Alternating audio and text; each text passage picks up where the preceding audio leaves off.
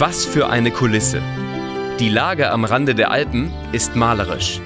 2015 wurde Schloss Elmau schlagartig weltbekannt, als der G7-Gipfel hier zum ersten Mal tagte.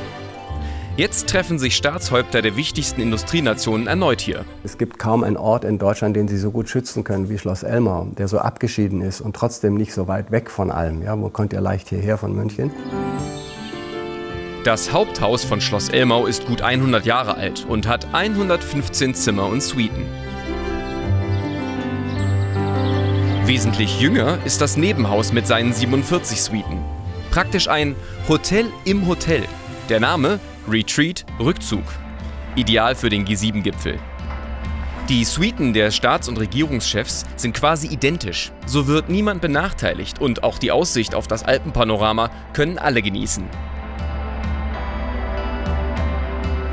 Insgesamt gibt es neun Restaurants. Das Luce d'Oro ist mit zwei Michelin-Sternen ausgezeichnet.